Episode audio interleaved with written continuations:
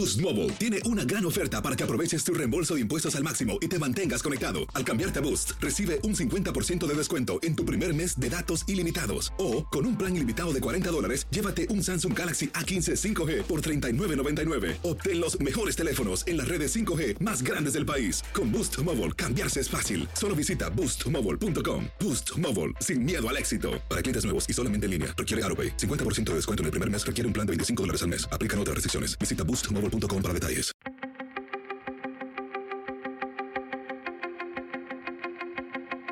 Temas importantes, historias poderosas, voces auténticas. Les habla Jorge Ramos y esto es Contrapoder. Bienvenidos al podcast. Muchas personas me preguntan quién determina la política de los Estados Unidos hacia América Latina. No tiene que ver necesariamente con los embajadores, pero tiene que ver con una posición y con una persona que asesora al presidente Joe Biden en este caso y que está encargado del hemisferio occidental en el Consejo de Seguridad Nacional. En este caso se trata de un colombiano, Juan González. Hace poco tuve la oportunidad de conversar con él, no únicamente sobre la nueva política migratoria del presidente Joe Biden, sino también de la política de los Estados Unidos hacia tres dictaduras o gobiernos autoritarios, Cuba, Venezuela y Nicaragua. Señor González, gracias por estar aquí con nosotros. Gracias, Jorge. La, pregunta es si el gobierno de Joe Biden se va a convertir en el gobierno anti-Trump. ¿Qué van a hacer con los miles de refugiados centroamericanos que están actualmente en el lado mexicano de la frontera? La administración Biden va a, ser, eh, va a gobernar a favor de los, de los americanos, los republicanos y los demócratas. Y eh, todos estamos eh, convencidos de que el sistema migratorio de este país no funciona. el presidente durante la campaña eh, hizo un compromiso de, proponer un proyecto de reforma migratoria y ese es un proyecto que, que hace algo que, que, no se ha hecho antes, que es, eh, eh, se enfoca en manejar la frontera, reformar nuestras leyes y también em, invertir en la, en la inseguridad, en combatir la inseguridad y reducir la, la pobreza en la región. Un par de puntos brevemente es este estatus, este eh, proyecto de ley es algo que si alguien estuvo aquí antes del primero de enero de este año, tendrá una vía de cinco años ah, para conseguir su, ciudadanía, su estatus, eh, eh, su green card. eso es algo que también cubrirá a los, a los dreamers como a los trabajadores agrícolas y a quienes tienen en estatus de protección temporal. Esa es parte del, del proyecto de ley. El otro también es nosotros, como dijiste, aquí tenemos una crisis, heredamos una crisis en la frontera, va a tomar un tiempo poder restaurar nuestra capacidad en la, en la frontera, nuestro sistema de asilo. Entonces, por ahora estamos enfocados en la población MPP. Ese programa está comenzando hoy para poder entrar a personas que, y procesar a personas que están en el programa eh, de, quedarse en México. Esa es la población inicial. Y, pero mientras tanto, eh, y va a tomar tiempo llegar a la segunda fase de poder admitir a otros. Por ahora estamos expulsando a individuos que no están registrados en ese programa porque queremos disuadir una crisis peor en la frontera. Ahora, el, gobierno del presidente Biden ha prometido invertir 4 mil millones de dólares en, en Centroamérica, pero las imágenes que tenemos nosotros, señor González, es todavía de caravanas y de inmigrantes centroamericanos que están llegando hacia los Estados Unidos y para ellos quizás el mensaje es que la frontera está abierta. ¿Qué les quisiera usted decir a ellos?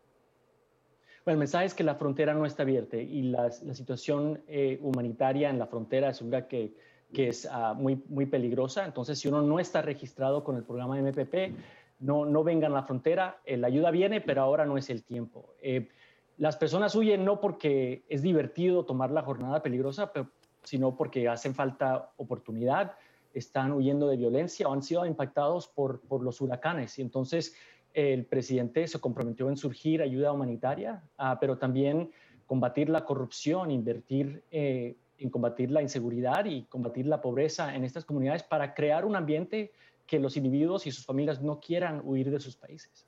Quisiera ver cómo va a cambiar la política de relaciones exteriores de los Estados Unidos hacia México y Centroamérica. Eh, el presidente Donald Trump quería crear un muro en la frontera, en realidad no lo creó, pero México y los países centroamericanos se convirtieron, de hecho, en el muro de Donald Trump. ¿Cómo va a cambiar esto? ¿Le, va a pedir Estados Unidos a México y a Centroamérica que ellos detengan en su territorio a los centroamericanos que quieren llegar al norte? Bueno, las, fronteras, digo, los muros no funcionan porque las personas indocumentadas entran por puntos de, entrada. la segunda llamada que hizo el presidente Biden fue al presidente mexicano López Obrador para, promover una cooperación y manejo digno al flujo migratorio. Cada país tiene sí el derecho de, de enforzar sus leyes, pero se tiene que hacer con dignidad y también los dos líderes se comprometieron en invertir en el sur de México ah, y en el norte de Centroamérica ah, para, promover el desarrollo en estas comunidades que a largo plazo es la única forma sostenible de, disuadir y de prevenir ah, la, migración. Pero también es eh, las personas que están eh, subiendo en caravanas son personas que están siendo manipuladas por grupos de traficantes. Entonces, parte de esto también es ir tras estos grupos eh, a través de colaboración entre nuestras eh, fuerzas de seguridad en los Estados Unidos, México y Centroamérica. Una última pregunta rápidamente sobre los venezolanos. Joe Biden prometió también TPS para cientos de miles de venezolanos. ¿Para cuándo? Será lo más pronto posible. Él apenas él, hizo el compromiso y apenas entró, pidió que el proceso comenzara. Entonces, algo que se va a hacer lo más pronto posible. Quisiera preguntarle sobre la relación de los Estados Unidos con tres países en particular, Venezuela, Cuba y Nicaragua. Empecemos con Venezuela. ¿El gobierno de Joe Biden reconoce a Juan Guaidó como el presidente legítimo y no a Nicolás Maduro? Así es, eh, lo reconoce como el presidente interino y eh, la política del presidente Biden es apoyar a los venezolanos para ser los que determinan su futuro, no el, no el dictador Nicolás Maduro. ¿Qué va a pasar con el TPS para los venezolanos en Estados Unidos? es un compromiso del presidente y se hará lo más pronto posible. ¿Cuál es la intención del gobierno Biden con la dictadura de Nicolás Maduro? La, idea es sacar a Nicolás Maduro del poder y cómo hacerlo. La idea es promover una salida negociada y democrática a la crisis actual. Eh, la gran diferencia entre esta administración y la previa es que las sanciones y la presión unilateral nunca han funcionado. Eso es comprobado. Eh, la presión se tiene que hacer de forma multilateral, pero el enfoque tiene que ser en la situación humanitaria eh, en Venezuela, pero también a, través de la región que está impactando países como Colombia.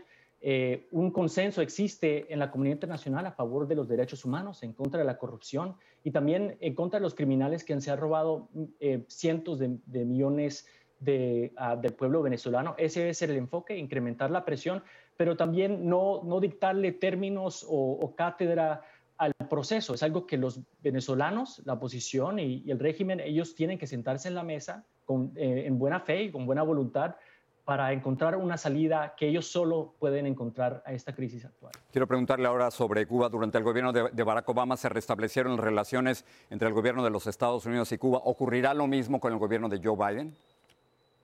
El presidente ha dicho claramente que su política hacia Cuba eh, será guiada por dos principios. El número uno es que los americanos y en especialmente los cubanos americanos son los mejores embajadores eh, en favor de, la libertad y de la, y la democracia y que vamos a, promover la seguridad y eh, proteger la seguridad nacional de los Estados Unidos. El compromiso de él es de levantar los límites en, en remesas y en viaje porque estamos en la mitad de una pandemia y no queremos limitar que cubanos en, los Estados Unidos le, puedan mandar apoyo a su, a su familia. Y aparte de eso, el, presidente ha dejado también muy claro que los derechos humanos serán centrales en cualquier conversación, no importe el país.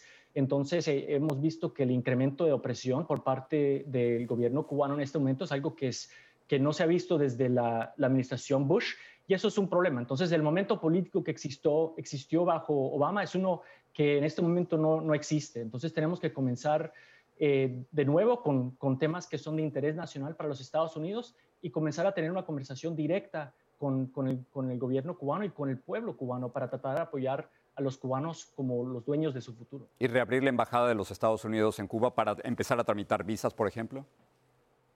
Esa es la meta, pero se tiene que hacer de una forma que que no ponga a nuestros diplomáticos en, ah, en peligro.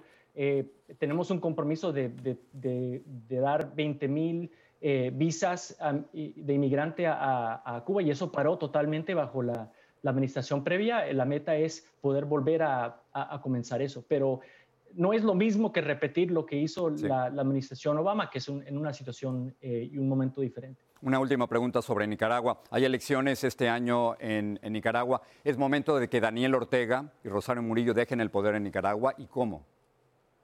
Es un momento para que Daniel Ortega eh, deje que los nicaragüenses sean los que determinen el futuro. Y él ahora está, como en 2006, cambió las reglas del juego para, para favorecerse y hemos visto ejemplos de francotiradores eh, disparándole a protestantes eh, pacíficos es una gran injusticia. Entonces, el enfoque de nuevo de esta administración de, Biden va a ser una presión multilateral a favor de la democracia, no un regreso a la Guerra Fría, que, que era lo que estaba haciendo la, la administración previa. Juan González, gracias por estar aquí. A ti, Jorge.